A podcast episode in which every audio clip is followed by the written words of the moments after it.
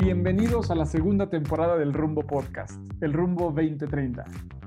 Nuestro propósito es inspirar y acompañar a las empresas y a las personas a su mejor versión. Yo soy Tico Pérez Grobas y soy emprendedor serial, speaker, experto en psicología, cultura, comunicación y transformación organizacional. Y yo soy Alex Ureña, soy LinkedIn Top Voice, speaker, experto en bienestar, liderazgo y desarrollo de equipos de alto rendimiento. Hacemos este podcast para conectar, crear y generar conversaciones profundas con personas excepcionales, con líderes de empresas, con speakers, con expertos, escritores, deportistas, científicos, emprendedores, humanistas y líderes de opinión.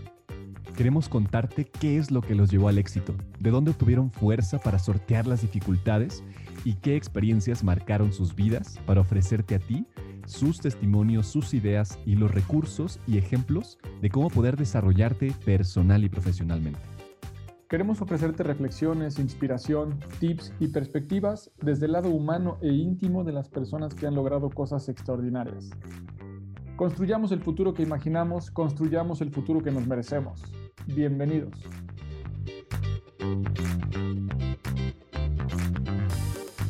Bienvenidos de vuelta a Rumbo 2030. Hoy tenemos nuevamente invitado de lujo, conferencista TED, empresario, emprendedor, muchísima experiencia en temas de productividad, servicio al cliente, ventas. Pedro Eloy, qué gustazo tenerte con nosotros. ¿Cómo estás? Muy bien, Alex, muchísimas gracias, Tico. Un placer poder estar conversando con ustedes. Nos habíamos em, visto y, conocido a través de, de muchos de los escritos y las publicaciones y qué gusto tener la oportunidad de poder conversar ahora también en vivo. Estamos sumamente contentos de estar contigo, de que se nos haya hecho este, este espacio para poder escucharte, conocerte un poco más, porque como bien dices, te leemos, te seguimos, te aprendemos por allá y nos da mucho gusto ahora que podamos eh, ampliar la conversación en este podcast. Y en ese sentido, ya Alex nos dio un adelanto de todo lo que haces, de todo lo que has hecho.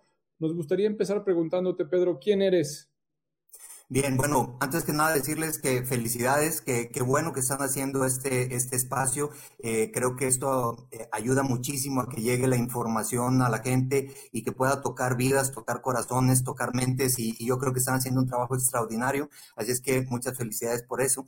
Eh, respecto a la pregunta de quién soy, em, bueno, voy a tratar de dividirlo en la parte personal y la parte profesional. En la parte personal les podría decir que, que que soy un eh, padre de familia, soy padre de, dos adolescentes, em, soy un apasionado de la vida, soy un apasionado de las cosas que realmente eh, tienen una finalidad buena, que, tocan y transforman a las personas y, me gusta mucho explorar esa, esa parte, aunque soy muy técnico porque soy ingeniero, y estudié como ingeniero, la vida me llevó por otro lado y, he tratado de involucrar y de revolver estos puntos de, digamos, conectar mente y corazón, no solo en la parte profesional, sino también en mi parte personal y en mi vida y con mi familia y con mis padres y todo esto. Entonces me podría definir así como un apasionado y sobre todo apasionado creyente de que todavía se puede conectar mente y corazón, ¿no? Por el lado profesional, pues bueno, soy ingeniero, em, eh, he estado trabajando desde hace casi 20 años con el, eh, el arranque de mi negocio, arranqué el, el, grupo Percepciones, soy un emprendedor, me gusta más eh, llamarme emprendedor más que empresario, el emprende, el, por la parte de, ser emprendedor, eh, pues he arrancado oportunidades de trabajo para otras personas, he arrancado también algunas ideas y sueños que he tenido y que he podido eh, capitalizar. Entonces, em, me podría definir como, así como un emprendedor con, mucha pasión, con muchas ganas de poder arrancar negocios que tengan eh, una finalidad en donde de nueva cuenta llegue a la gente a mente y a corazón. Está genial, me encanta que ya empezamos con esta profundidad de hablar de la mente y el corazón, el propósito, eh, eh, hacer algo más trascendente. Creo que eso es, bien, bien bonito, en especial cuando está conectado a temas de servicio al cliente, temas de ventas, temas de, impactar a la gente positivamente. A mí me encantaría entrar, entrar de lleno. Eh, tal vez podemos ir explorando tu historia y este tema, pero ¿qué es lo que más te apasiona en este momento, Pedro? ¿Qué, en, dónde encuentras esa fuerza?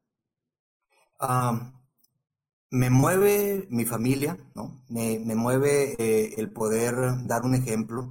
Tengo, como les dije, dos, dos hijas eh, que, que, me mueve mucho el poder dar un ejemplo, el poder decirles que las cosas se pueden hacer bien y que se puede eh, eh, servir y que se puede también hacer negocio, pero un, negocio que esté muy alineado a la parte humana, eso me mueve.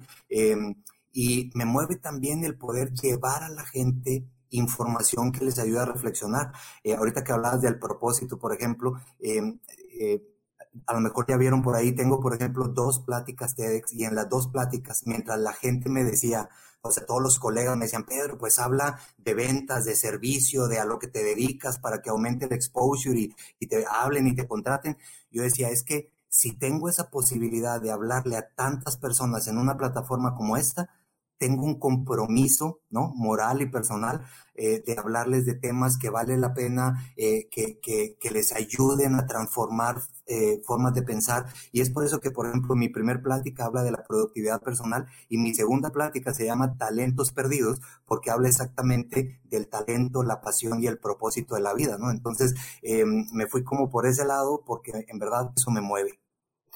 Justamente hablando de, esa plática, esta última que mencionas de los talentos perdidos, hay un par de frases que a mí me dejaron congelado. La primera tiene que ver con esto que dices, a ver si lo, recuerdo bien, eh, y tengo algunas notas, pero es, em, hay gente que muere a los 20, a los 30, a los 40, pero son enterradas a los 80.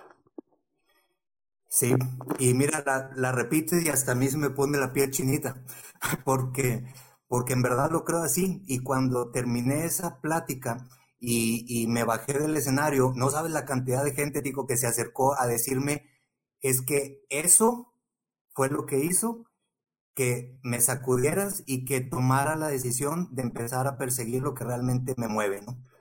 Y, lo creo así, creo que hay mucha gente que, que está muerta en vida y que son enterrados hasta los 80 años, pero que quizás se murieron desde los 20, desde los 30, porque no hacen lo que les mueve, lo que les apasiona.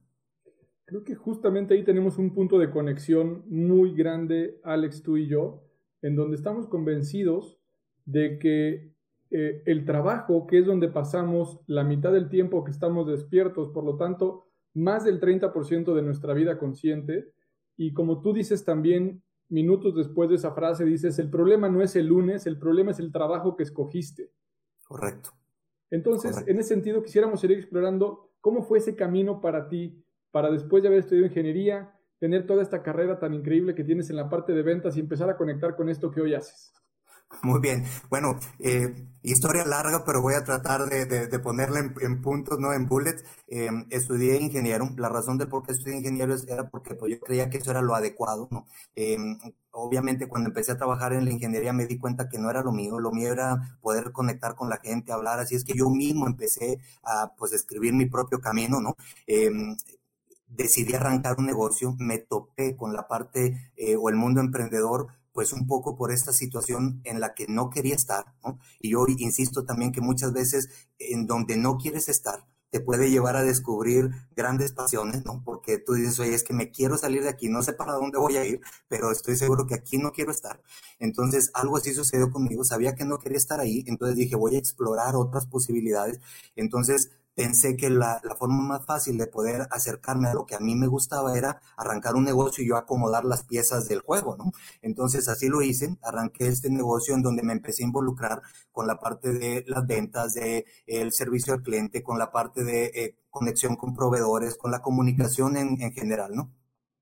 En este negocio, que les cuento ahí de pasada, que fue, fue un gran fracaso, es decir, porque me asocié con dos personas, les estoy hablando que tenía veintitantos años de edad, eh, entonces eh, fue un gran fracaso porque teníamos mentes puestas en lugares diferentes y cuando el negocio empezó a funcionar, pues cada quien traía una historia de hacia dónde quería estirar, ¿no? Entonces ahí mismo eh, tomé la decisión de, decir, bueno, de esas decisiones que no quieres tomar, pero que sabes que la tienes que tomar. Y tomé la decisión de decir, oye, pues hasta aquí llegué y voy a tener que salirme a trabajar para juntar otra vez dinero y arrancar otro negocio. Entonces ahí la vida se conectó conmigo de una forma increíble y entré a trabajar a la empresa de Franklin Covey, esta empresa de los siete hábitos de la gente altamente efectiva, que para mí cambió mi vida personal y profesional. entrar a trabajar esa empresa fue, según yo iba un año a juntar algo de dinero, ¿no? Capital para arrancar otra vez mi negocio y me quedé seis años porque realmente me apasionó lo que estaba viendo, como cómo el liderazgo de la empresa estaba tan relacionado con lo que se hacía, lo que se pensaba, lo que se decía, es decir, esta integridad eh, era algo que a mí me llamaba muchísimo la atención y que no se veía, por ejemplo, en México. Ahí nació mi amor por el servicio al cliente, me empezaron como a involucrar más en este tema y cuando tomé la decisión de salirme seis años después, porque siempre traía yo en mi mente esa parte de querer arrancar mi negocio, eh, seis años después me salí, arranqué mi negocio, mi negocio lo orienté a la parte del servicio al cliente, que estaba empezando en México en aquel entonces, todo este tema del servicio no era algo, digamos, como al día de hoy, en aquel entonces sí tenías que picar piedra, ¿no? Y tocar puertas. Em, me di cuenta que el servicio al cliente estaba muy relacionado con la venta, así es que decidí crear una metodología de ventas y entonces así fue como se empezó a unir el servicio al cliente con la venta y de ahí cuando empecé realmente a hacer lo que me gustaba, lo que me apasionaba, lo que creía que traía sentido, que traía valor para la gente, desarrollé una metodología de venta que estaba más alineada en prestar atención y servir al cliente o al prospecto más que en tener la ganancia, lo que ahora se conoce como la venta consultiva, pero les estoy hablando yo de hace 20 años, ¿no? Cuando la gente me volteaba a ver como loco, yo estaba tratando de empujar este tipo de venta, ¿no? Que, eh, que, que, no era la misma venta que el vendedor de enciclopedias o el de tiempos compartidos, ¿verdad? Y entonces, con esa parte eh, se empezó a conectar todo y empezó a surgir estas grandes oportunidades. Eh, empresas hablándome para que fuera a dar las conferencias, los entrenamientos, el radio, la televisión y, y TED, y todo esto tiene que ver con conectarme con lo que realmente creía y mantenerme firme en eso. Así es que así fue como pasé de ingeniero en sistemas a lo que al día de hoy estoy haciendo. Está genial, qué buen recorrido de, grandes aprendizajes. Eh, lo viviste en carne propia, lo sentiste, lo, tuviste que cambiar, tuviste que transformarte, ¿no? Tal vez algunas expectativas, justo, ¿no? Como eh, empiezas una sociedad y no funciona, eh, crees que vas a, pasar un año en el trabajo y te pasas seis, ¿no? Y, aprendes una metodología nueva, conoces gente, te acercas, te acercas a, través de, la generación de contenido a muchas más personas. En fin, es, un recorrido bien apasionante. Yo, yo llevaría más esta reflexión a la gente que nos está escuchando. ¿Qué, qué lecciones, ¿no? o si lo pudieras condensar, qué lecciones le das a estas personas que están en este momento frente a una gran dificultad, frente a un proceso de cambio. ¿Qué les dices? ¿Qué podemos empezar a hacer para salir de ahí? Alex, te, vas a sorprender con lo que te voy a contestar, pero esa pregunta que me acabas de hacer es algo que, que ha dado tantas vueltas en mi cabeza todos los días y siempre estoy buscando la forma de cómo poderle decir a la gente, mira, tu presente no define tu futuro. Es decir, son las decisiones que tomas lo que realmente empieza a definir el futuro, ¿no? Entonces, tanto que eh, una editorial me buscó para poder escribir un libro. Y entre las alternativas para escribir el libro, de nueva cuenta salían por ahí las ventas, la experiencia del cliente, todo esto, y tomé la decisión de escribir un libro que se va a llamar El ciclo de la erosión. El ciclo de la erosión fue escrito justo en la pandemia, eh, ya fue entregado a la editorial. Eh, si Dios quiere, como para marzo o principios de abril está el libro a la, a la venta y el libro es exactamente la respuesta a la pregunta que acabas de hacerme. Es decir, el ciclo de la erosión es una definición de cómo tenemos que en forma constante estar reinventándonos porque siempre vamos a tener dificultades, siempre va a haber eh, algunas cosas que no nos gusten, que no salgan como nosotros estamos esperando, siempre habrá nuevos desafíos. Lo que nos pasó el año pasado a todos nos metió en esta situación compleja, a todos, a todos nos regresaron a la meta, ¿están de acuerdo? Es decir, lo que traías tú, en, lo que ya traías recorrido, esta historia que ya traías conocida, este éxito que ya lo habías probado y saboreado, pues te regresaron a la meta igual que a todos. Y entonces teníamos que tener la oportunidad y la habilidad y la entereza y el valor de reinventarnos, de reacomodar las piezas.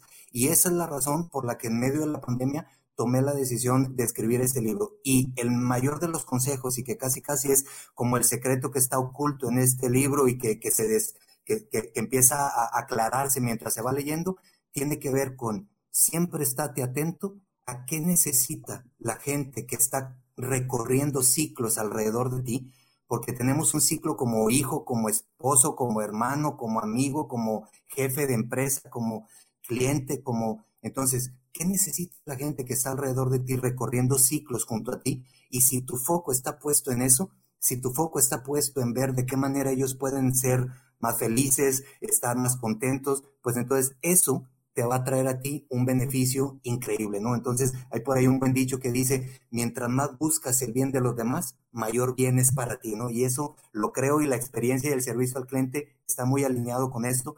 Entonces, em, creo que ese es el mayor secreto. Preocúpate por ver qué es lo que está buscando, necesitando la gente que está recorriendo un ciclo junto a ti. ¿Es tu esposa? ¿Es tu hija? ¿Es tu amigo? ¿Es tu padre? ¿Es qué necesita de ti? ¿no? Y asegúrate de, ser el proveedor de eso.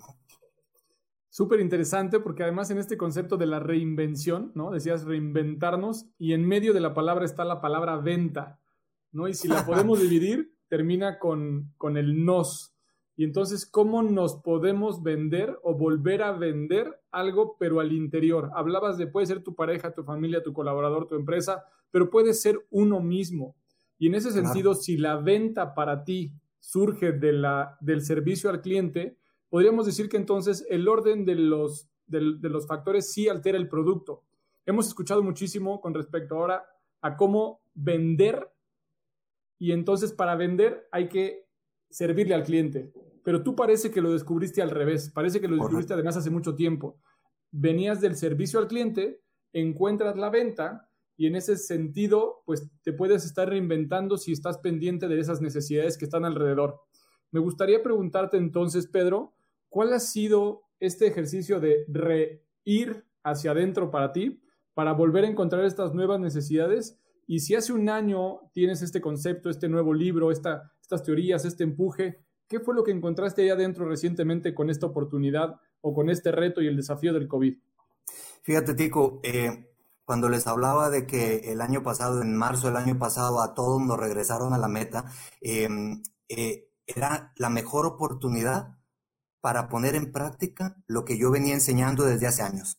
Es decir, para serles honesto, la primera semana eh, yo dije, bueno, pues sirve que descanso, ¿no? Es decir, traía una, una, agenda bastante apretada, traía viajes aquí y allá, cursos aquí y allá. Entonces dije, sirve que descanso, entonces será una semana o dos que nos van a dejar encerrados, pues está bien, voy a descansar, ¿no? Oye, pues para la semana tres ya empecé a preocuparme un poquito, ¿no? Porque se empezaron a recibir todas las llamadas de cancelaciones, de entonces la agenda ahora, que estaba totalmente llena, se convirtió en una agenda en blanco, es decir, ya no había estos cursos porque yo casi todo estaba en, presencial, no hacía muchas cosas digitales, ¿no? Sino en, presencial era el 95% de lo que hacía. Entonces, lo que hice fue que un día me encerré en, un, en, un, eh, en un cuarto que tenemos, es un gimnasio que tengo en la terraza de mi casa, eh, me encerré en el gimnasio y empecé a pensar, ok, este es el momento de poner en práctica todo lo que he venido enseñando a lo largo de 20 años. Es decir, Pedro, estás en una situación en donde todo el camino recorrido se ha terminado, todo lo que ya traías y conocías como ventaja se ha terminado. O sea, ¿cómo puedes reinventarte, volver a empezar y cómo puedes seguir poniendo los talentos o la habilidad que tienes al servicio de los demás a través de esta nueva situación o de esta nueva normalidad o de la contingencia, ¿no? Entonces de ahí salió una lluvia de ideas increíble, digo que te puedo sacar una lista de casi como en una tarde salieron ocho proyectos. De los ocho proyectos, eh, dos de ellos están casi terminados y, es decir, se, se, pusieron a trabajar, están casi terminados. Uno de ellos fue, me di cuenta que la gente que vendía no iba a poder vender como estaba vendiendo antes que ya no iba a poder recibir al cliente en el cara a cara, que ya no iba a poder irlo a visitar a su oficina, que no iba a llegar al showroom como llegaba antes. Entonces lo que hice fue empecé a sacar las mejores prácticas de todos los que estaban vendiendo en otros países como Europa y eh, España, Italia y todo esto que ya tenían un poco de, de, más meses en la contingencia, empecé a descubrir qué estaban haciendo. Entonces lo que hice fue que creé o hice una masterclass que se llama Vender sin tocar.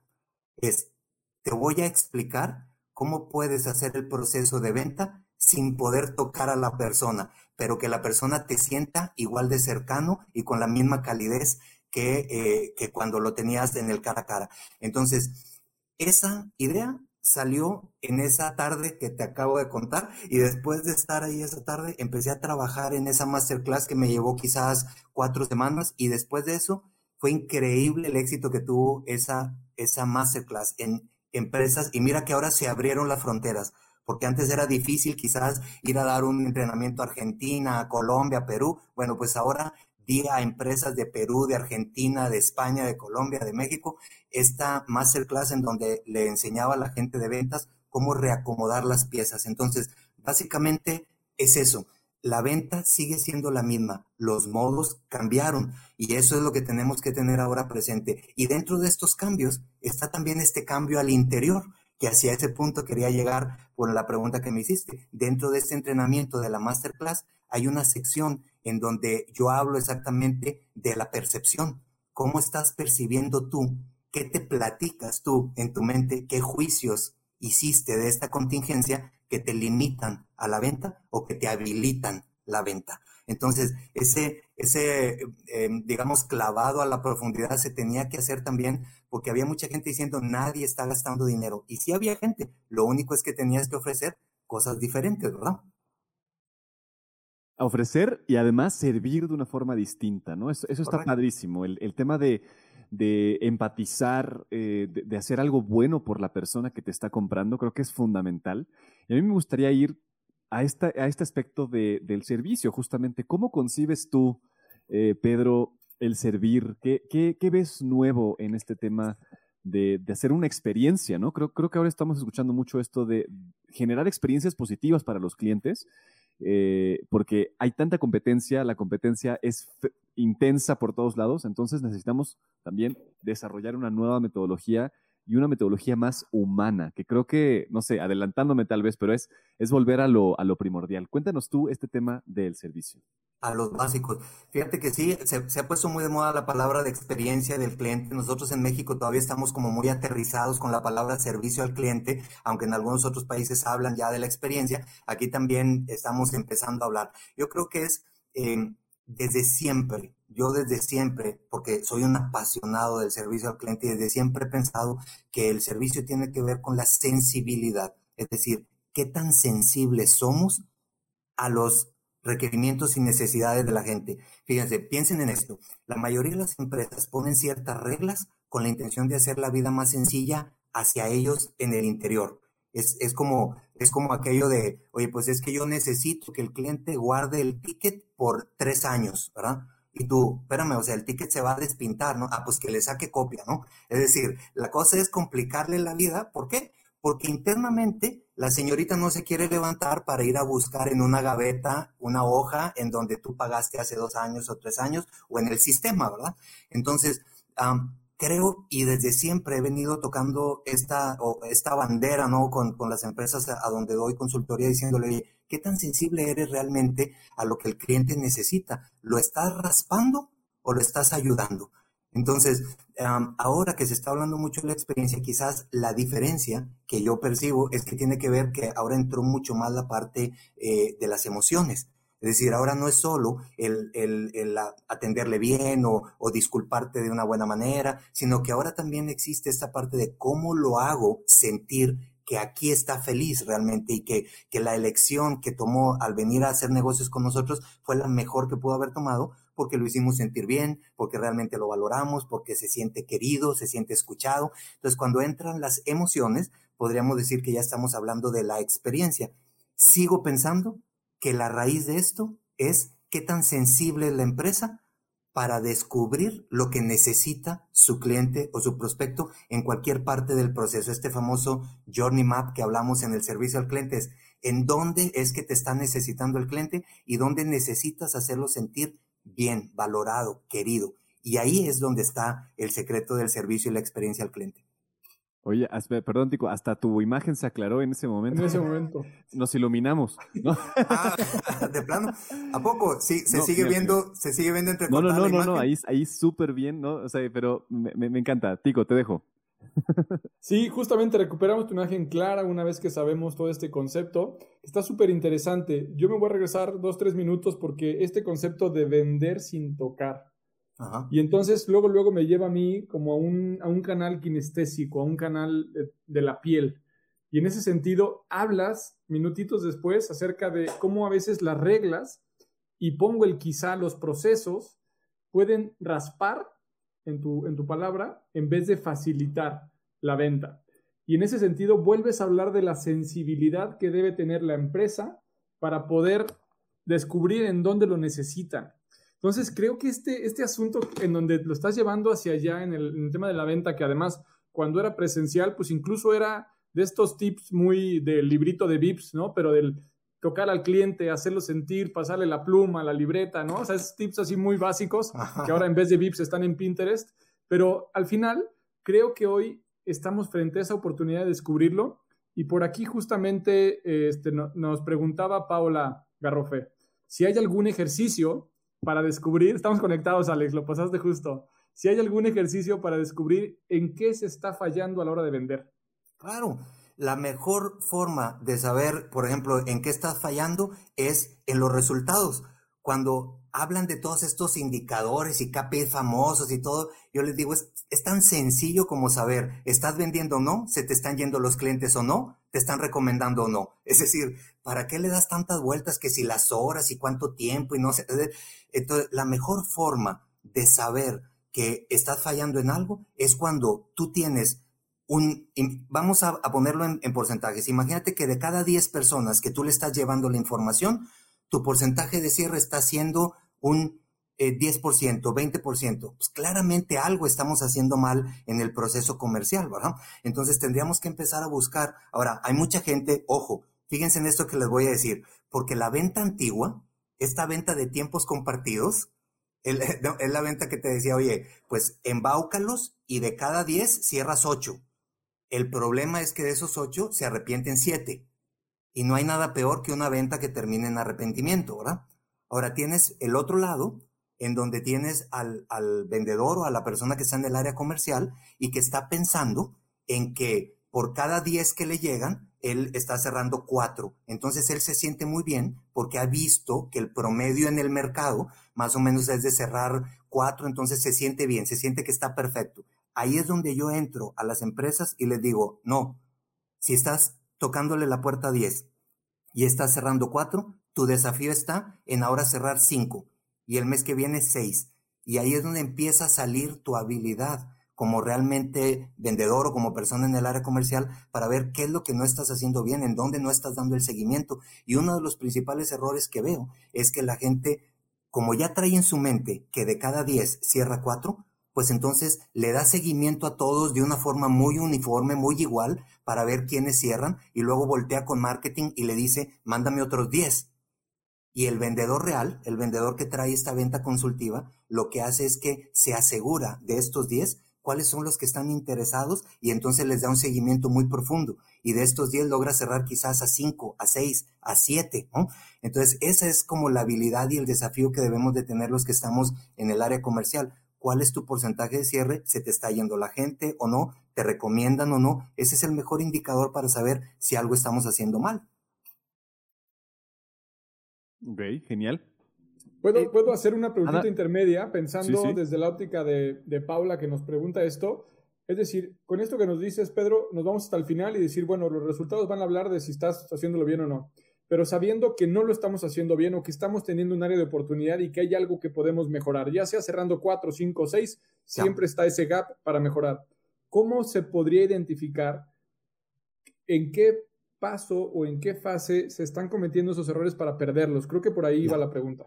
Ah, muy bien. Bueno, pues entonces eso, digo, para los que, los que estamos en el área comercial es súper fácil y muy típico identificar todo este procesito en donde nos llega el prospecto, hacemos nosotros esta este primer contacto, nos responde, eh, diagnosticamos, y después de que diagnosticamos podemos entregar una propuesta conforme a lo que él está necesitando. Esta propuesta se recibe o, digamos la, aceptan o no la aceptan y luego ya viene la negociación. En este proceso hay algunas objeciones. Entonces, la mejor forma eh, para los que estamos en el área comercial es obviamente ver este Journey Map que tenemos en el proceso de la venta y es muy sencillo para nosotros detectar en dónde estamos perdiendo. O sea, cuando yo hablaba de ese cierre final, de que, oye, si de cada 10 está cerrando dos, hay un problema y entonces para nosotros es como regresarnos en el proceso para saber en dónde los estoy perdiendo. Los estoy perdiendo desde el diagnóstico, porque no estoy diagnosticando bien. Entrego una propuesta y la gente no me acepta ninguna propuesta. No hay objeciones o la gente me objeta algo y después de que me objeta me dicen, mm, ok, lo voy a pensar, entonces no está respondiendo bien las objeciones. Entonces, es, sencillo para los que estamos en el área comercial poder regresar y darte cuenta en qué parte se están yendo estos prospectos y estos 10 que empezaste a atacar, pues terminan en dos porque los perdiste en alguna parte del, del proceso, ¿verdad? Entonces, la mejor eh, forma es exactamente eso, hacer este journey map, empezar a evaluar y yo a veces les pongo un ejercicio hasta en porcentajes, ¿no? Oye, aquí recibiste, eh, no sé, hiciste 100 llamadas. De estas 100 llamadas, ¿qué porcentaje sí te permitieron hacer un diagnóstico? De estos, sí, ¿quién te permitió entregar una propuesta? De estos, ¿quién te hizo objeciones o preguntas? De esto, entonces ahí vas viendo esos porcentajes y se ve claramente dónde estás perdiendo el interés de la gente, ¿verdad? Es, un proceso analítico, entonces, de, de, de, obtener datos. Pero a mí me gustaría, totalmente, ¿no? De acuerdo con este proceso analítico. Pero también he escuchado, eh, y, estamos hablando con el experto en esto, ¿no? Pero he escuchado el, el tema de que al final cuando tú confías en lo que estás vendiendo, es como una responsabilidad tuya el hacer que la otra persona lo tenga en sus manos, ¿no? O sea, si tú sabes que tu producto es algo valioso, es algo importante, es como natural, ¿no? O sea, surge surge como una flor, ¿no? Natural el, proceso de venta. ¿Qué piensas tú de eso y qué hacer cuando no confías en tu producto? Sí, estoy totalmente de acuerdo y de hecho mi metodología de venta, es decir, no esta partecita de vender sin tocar, porque acuérdense lo que les conté de que vender sin tocar nació exactamente de esta situación de contingencia, ¿no? La metodología de venta como tal, el primer módulo que doy de entrenamiento eh, a, la fuerza comercial es esta parte de la planeación. Y la planeación incluye, es, te reconoces tú mismo como vendedor, confías en tu producto, o sea, tú mismo te comprarías, ¿no? ¿Comprarías el producto o el servicio? Y esa es una de las preguntas que más acuden a las personas, porque hay gente que te dice claramente, la verdad es de que no. O sea, yo no compraría el producto que estoy vendiendo, pero estoy, o sea, ahora me doy cuenta que estoy tratando de embaucar a otras personas, ¿verdad? Entonces, cuando tú mismo no confías en el producto, o en el servicio, pues realmente no estás haciendo un proceso de venta, sino que estás tratando de convencer o de, de, de, meter el producto o el servicio, digamos, a la fuerza porque tú mismo no confías. Y es mucho más difícil este porcentaje de traducción del cual hablábamos, ¿no? De cada 10 quizás son menos porque tú mismo no confías, ¿no? Ahora, si es una verdad que cuando tú te conectas con el producto, con tu servicio, cuando tú sabes y sientes que, que le estás llevando un beneficio, cuando aplicaste esa sensibilidad que les decía hace ratito, oye, ¿qué necesita el cliente? Y sobre eso me voy. O sea, no estoy tratando de, eh, yo utilizo una frase que a la gente le da poco de risa, pero digo, es que es, no se trata de morderle el chamorro, ¿no? Porque ya ves que hay hasta libros que dicen de que vendedores perros y todo esto. Yo digo, espérame, espérame, no, no se trata de morderle el chamorro al cliente, ¿no? Se, tarda, se trata de ver qué necesita y si en este momento tú se lo puedes dar adelante, si no, es una buena oportunidad para decirle, no te preocupes, sigue la relación y cuando creas que puedo ayudar, pues aquí estoy, ¿verdad? Y no te, no te sientas mal porque no cerraste, pero tienes ahí a un cliente o a un, prospecto que en un futuro puede cerrar si se acomodan las piezas, ¿no? Entonces, volviendo un poco a la pregunta, Alex, estoy totalmente de acuerdo y dentro de este módulo de planeación, yo hago ejercicios con las personas, con la gente del área comercial, para que realmente ellos mismos reconozcan si quieren, si confían, si creen y si se comprarían el producto. Y los que no se compran el producto, pues ahí lo que les digo es, sabes que tienes que replantearte si quieres estar aquí o necesitas, ¿no? Incluso a veces hasta los mismos directivos, ¿no? De que, ¿sabes qué? Necesitas replantearte esto porque te va a costar mucho trabajo. Estás empujando gente que realmente ni siquiera está eh, con afinidad al producto o al servicio aumenta la probabilidad del cierre en automático cuando la gente, una, se reconoce como vendedor, dos, cuando realmente se compraría el producto el mismo. Esos son dos de los puntos. Reconocerse como vendedor es otro issue, ¿eh? Porque la gente, digo, ahorita hasta se le pone nombres rimbombantes, ¿no? Es el ejecutivo de cuentas súper importantes, ¿no? porque no, quieren llamarse vendedores. Y yo les digo, es que todos vendemos. Está bien ponernos otro nombre, pero si tú no te reconoces que estás haciendo un proceso de venta y que finalmente le, llevas un beneficio a la otra persona, se, se hace más complicado que se cierre la venta. Muy interesante. En uno de tus TED Talks también hablas de que de alguna manera todos tenemos un talento o un gran talento, pero de alguna u otra manera también todos estamos dentro de un molde. Lo que te quisiera preguntar es, en ese sentido, ¿cuál crees que sea ese paradigma de ventas? Ahorita acabas de decir uno, por eso lo, recuerdo de tu plática, ¿no? Este paradigma en donde vender es prácticamente eh, quitarle el dinero a alguien, engañarlo, embaucarlo, eh, manipularlo para que haga lo que tú quieres, ¿no? Pero en la traducción que tú haces de ventas, hay un cambio de paradigma porque le estás dando una solución, le estás ayudando a arreglar un problema. Quisiera preguntarte entonces en ese sentido, ¿cuál podría ser ese molde o uno de de las cosas más tradicionales en donde ese molde o esa creencia limita de una manera significativa a muchas de las personas o a una buena parte de la población de ventas para lograr los objetivos. He escuchado por ahí, perdón nada más para acá, porque he escuchado mucho de como no tenía nada más que hacer, acabé en ventas. Como no era bueno para otra cosa, me mandaron a ventas. Como tenía necesidad de ganar dinero, me metí a ventas. ¿Qué más conoces en ese sentido?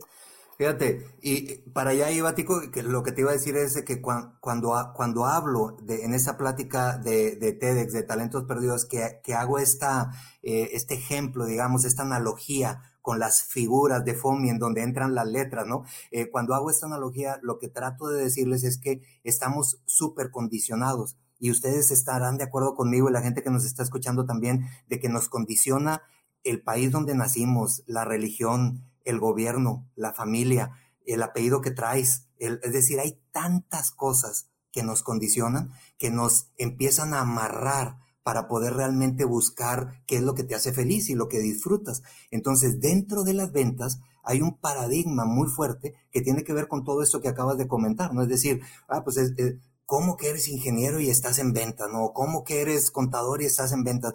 Cuando realmente, si hacemos un buen análisis, eh, las personas que tienen mayores ingresos son las personas que están en el área comercial, porque tienen la posibilidad de que entre mejor se muevan.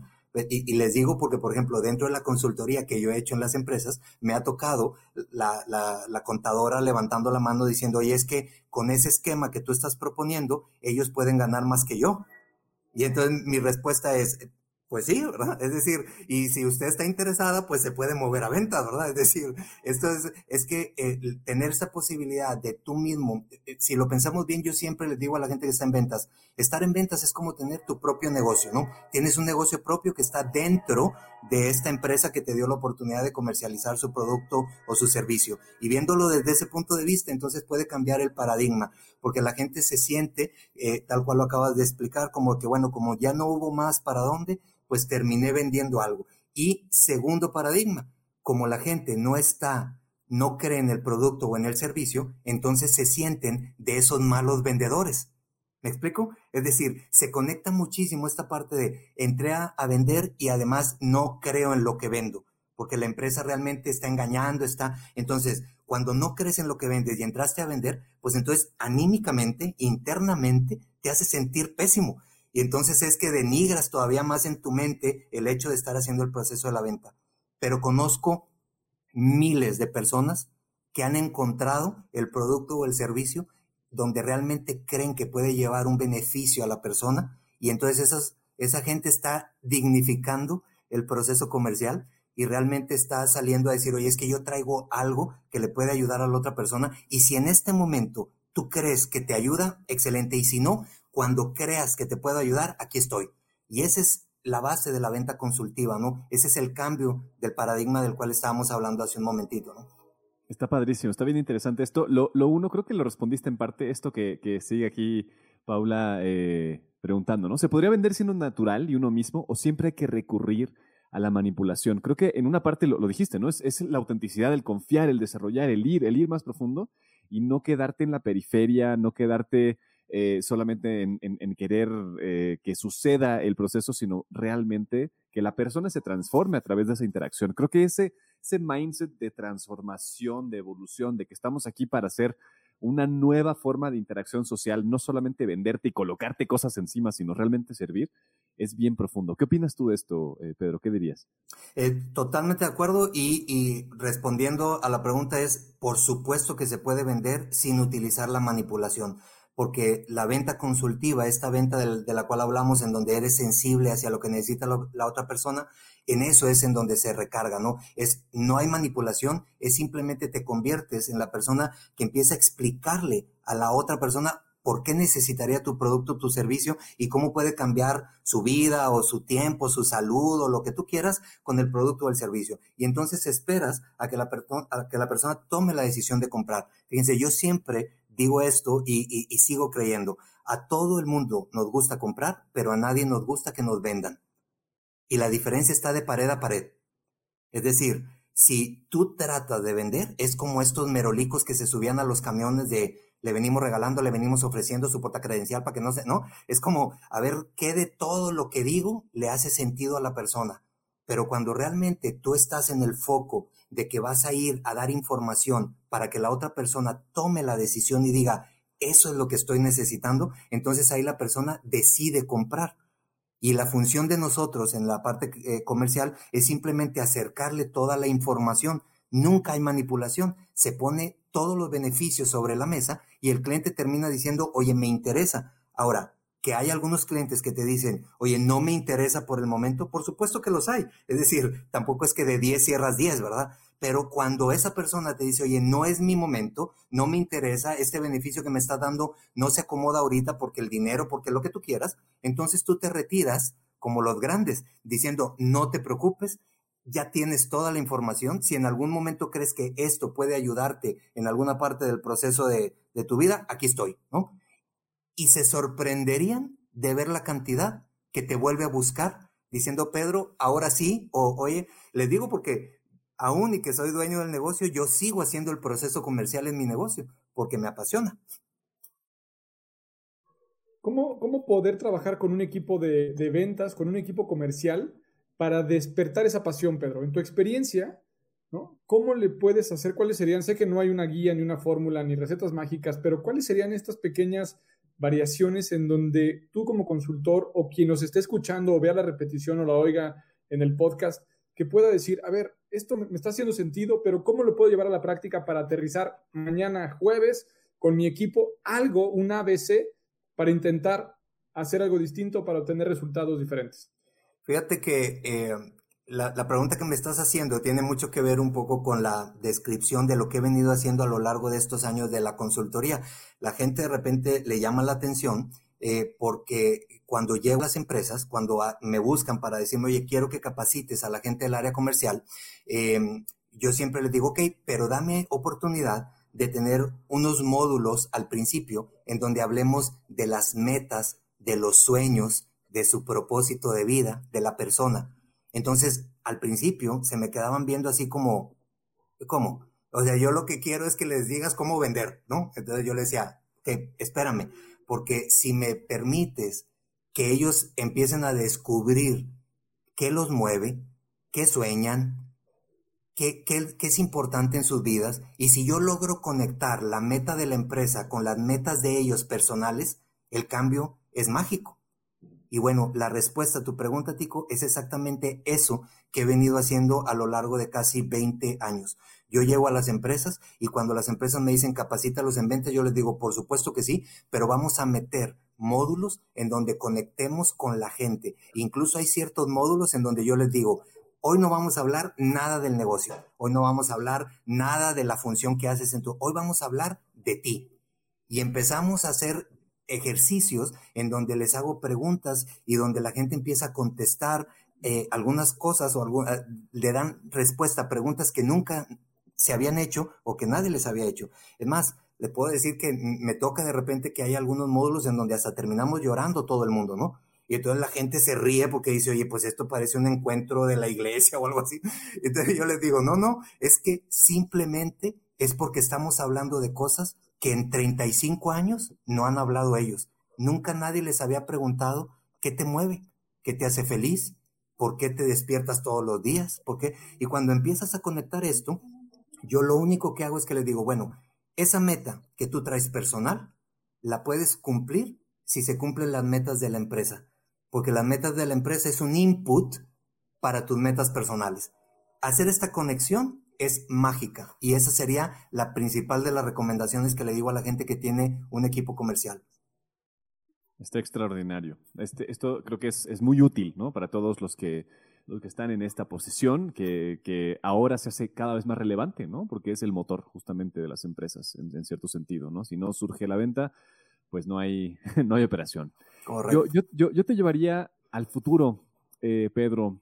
Eh, me gustaría como preguntarte con tu visión, con tu experiencia y, después de haberte enfrentado a esta necesidad de transformar tus servicios, transformar la forma en la cual llegas a tus clientes justamente, eh, ¿qué ves en los siguientes años? No importa cuántos, ¿no? Pero ¿qué ves e, durante esta década que va a pasar eh, en el tema de ventas, en el tema de servicio al cliente? Tal vez cosas que has visto como tendencias.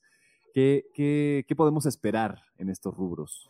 Bien, yo creo que va a seguir la venta a distancia va, va a seguir tomando fuerza, aunque todo empiece a, digamos, a, arreglarse esta parte de poder seguir haciendo la interacción. Imagínate que ya estemos todos vacunados y todo esto. Aún con eso, creo que la tendencia que, que, que vivimos en este año se va a conservar. Sin embargo, tanto en la parte de la venta como en la parte del servicio, eh, siempre va a haber detrás una persona que tiene que poner esta parte de la sensibilidad de la cual hablábamos. Es decir, si tú quieres programar el chatbot, pues tiene que haber detrás alguien sensible que pueda dar una respuesta correcta a la pregunta que quiere hacer en automático para que le dé esta respuesta aunque sea en automático, ¿no? Si tú quieres grabar un video porque ahora tienes una landing page con este famoso embudo por el cual te andan llevando en donde todo el mundo te dice cosas, bueno, pues ese video que tienes que grabar tiene que haber una persona que tiene que ser sensible a lo que está necesitando la otra persona para explicarle con lujo de detalle. Entonces, lo que sí creo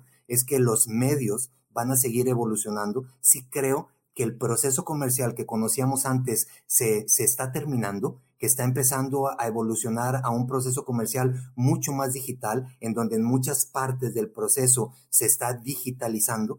Sin embargo, creo que detrás sigue habiendo y va a seguir existiendo esta parte de la sensibilidad y entonces todas estas habilidades eh, blandas que hace tiempo eh, las empresas por allá de los ochentas, de los noventas, eh, era como, ese no es el tema aquí en esta empresa. Bueno, pues ahora es lo que más estamos viviendo y lo que creo que se va a seguir viviendo. Estarán buscando personas que realmente sean sensibles, que sean empáticas, que sean compasivas, que puedan escuchar, que puedan, eso es lo que va a estar buscando las empresas porque en medio de toda la digitalización, lo que se va a requerir es gente que tenga estas habilidades y estas, digamos, habilidades blandas que puedan darle como el factor o el sentido humano al proceso. Así es como lo veo. Al final de cuentas, en todo proceso de automatización o todo proceso digital, empieza por un humano y termina en otro. Correcto. Así que en este sentido, podríamos decir también que este concepto de la venta humana de la que hemos hecho este, este, este podcast, esta entrevista, no empieza en la relación con el cliente, empieza en la relación del vendedor consigo mismo, en la relación de él con su producto, en la relación de él con su empresa, en la relación de él con su propósito de vida, para poder entonces después relacionarse con un mensaje poderoso con el cliente. Y me gustaría preguntarte, Pedro, en ese sentido, si estamos de acuerdo, ¿qué promesa le puedes hacer a Pedro del 2030 que cuando vea la grabación de este capítulo sepa que cumplió con esa promesa para seguir haciendo un mundo en el que hay un proceso de venta más humano, un proceso de venta más consciente? Va, interesante pregunta. Eh, te podría decir que, que eh, me, haría, me haría quizás dos, dos promesas. Una en la parte personal y que tiene que ver con, con, la venta y con todo a lo que me dedico, ¿no? Porque, porque eh, toco varios frentes, un poquito con esta necesidad de poder llevar reflexión de valor a la gente. Entonces, te diría que esa primera promesa sería eh, continúa llevando esta reflexión de valor a la gente, continúa insistiendo en conectar mente y corazón. Esa sería la promesa que me haría yo a mí mismo y que espero en 10 años y más seguirla cumpliendo. Por la parte del proceso comercial, lo que te podría decir es que eh, sin importar hacia dónde eh, empiece a apuntar el proceso comercial, siempre estaré detrás aprendiendo, investigando para acomodar las piezas de tal manera que la gente se siga sintiendo valorada, apreciada, y querida en el proceso comercial y en el proceso de experiencia al cliente. Así es que la promesa sería que si mañana son robot los que están atendiendo, pues bueno, pues aún con los robots voy a buscar la manera de cómo humanizar este proceso comercial y este proceso de servicio porque es lo que me ha movido durante tantos años y quiero que siga siendo así. Genial esta, esta promesa, que te la vamos a, enviar para que la puedas ver y puedas vivir a través de eso. Antes de, antes de, cerrar, eh, una preguntita, que tenemos una dinámica de cerrar, pero justamente conectado a estas promesas, ¿qué hábitos tienes que seguir sosteniendo? Y en ese mismo sentido, ¿qué hábitos tienen que nutrir las personas que quieren ser mejores vendedores, que quieren dar un mejor servicio al cliente? Y tú personalmente, ¿en qué estás trabajando? Bien, fíjate que un poquito hablando acerca de estos hábitos, eh, eh, les comenté hace un ratito del libro, ¿no? Este libro del ciclo de la erosión del cual va a salir. El libro es un libro, un mix también, porque hay personas que de repente me dicen, Pedro, es que no sé dónde ubicarte a ti como ventas, como servicio al cliente, como productividad, como hábitos, como, o sea, y yo le digo, es que ese es mi diferenciador, ¿no? Que realmente eh, estoy apuntando, y yo sé que para los que son especialistas en la marca personal sería un dolor de cabeza, porque están, están de acuerdo que quieres que ellos quieren que te centres en algo, y no, yo insisto en que tengo la posibilidad de, desde varios frentes poder llegar a la gente y llevar esta reflexión. Entonces, el libro, del cual les hablaba hace un momentito, empieza con los puntos eh, de las empresas, de los negocios, para todos los que son emprendedores o que tienen negocio o que trabajan en alguna empresa. Entonces empiezo como a desglosar los puntos que hacen exitosa a una empresa. Después explico el ciclo de la erosión y termino hablando de los hábitos que debería de tener toda persona, sin importar en dónde estés, si, si eres el dueño de un negocio, estás trabajando para un negocio, estás emprendiendo un pequeño negocio, o simplemente estás en tu casa cuidando a tus hijos, pues también eres un ser humano que requieres estar em, puliendo algunos hábitos, ¿no? Entonces, pues te podría decir que algunos de los hábitos de, de los que puse por ahí en el libro y que creo y son los que yo practico, ¿no? Tiene que ver con la productividad, hacer lo que tienes que hacer en el momento en que lo tienes que hacer, ¿no? Y ese es uno de los hábitos que quizás más cuesta trabajo eh, a la gente, pero el hacer lo que tienes que hacer en el momento que lo tienes que hacer eh, marca grandes diferencias porque te saca del estar apagando fuegos permanentemente en donde la mayoría de la gente está, ¿no? Eh, otro de los hábitos tiene que ver con la humildad, esta humildad de saber que puedes aprender y sigues aprendiendo todos los días. La gente que cree que por llegar a un cierto puesto, un cierto eh, punto, un, eh, una jerarquía, ya lo sabe todo, lo tiene dominado. Yo creo que ese es de los peores errores. Entonces, el hábito de la humildad, de reconocer que de todo el mundo puedes aprender y que no importa el, el puesto que tengas, el, eh, tú tienes la posibilidad de aprender de alguien. Eso es, creo, es un hábito maravilloso que también le ayuda muchísimo a la gente. La otra, o el otro hábito es esta parte de agregar valor a todo lo que haces. Es decir, sea lo que sea que estás haciendo, sea lo que sea tu función, asegúrate de estar agregándole valor a la persona que está interactuando contigo. Cuando agregas valor, ojo, agregar valor no es darle una menta cuando vas saliendo del restaurante, ¿no? Es decir, agregar valor realmente es asegurarte que la persona esté viviendo contigo un proceso en donde se siente feliz, valorada, querida, y ese es eh, agregar valor, ¿no? Y quizás el otro, eh, el, eh, de los hábitos, por mencionarles alguno que también practico, es la parte de el ser disruptivo esa parte de la innovación constante, de, del, del, del romper moldes, ¿no? De asegurarte que todo lo que parece eh, que está dicho y que está ya terminado, tú lo puedes quebrar y volver a empezar, ¿no? Entonces, eh, me rijo por eso y, y, esa fue esa tarde que les mencioné hace ratito, cuando me encerré en, la, en esa habitación en la terraza de mi casa, eh, me regí por eso, por la parte de todo lo que parece estar hecho, hoy lo puedo quebrar y volver a empezar, ¿no? Habrá que visitar ese gimnasio que parece más una sala de disrupción y de creatividad. Eh, mira que si la preparas con una buena cervecita, una buena carnita asada y el ejercicio lo dejamos para el día siguiente, lo vamos a poder hacer más divertido. Y entramos a la última fase, Pedro, para que pudiéramos entonces invitarte al diván, invitarte a la asociación libre en la que vamos a decir una palabra, Alex y yo, y te invitamos a que nos digas lo primero que viene a tu mente, lo primero que piensas eh, evitando los filtros, evitando cualquier otra cosa. Y puede ser una palabra, una frase, y nos vamos a ir así en este juego muy rápido para poder terminar el programa. ¿Estás listo? Y luego que al final me vas a decir mi personalidad o qué onda. Eso, sí, te, tu diagnóstico gratis.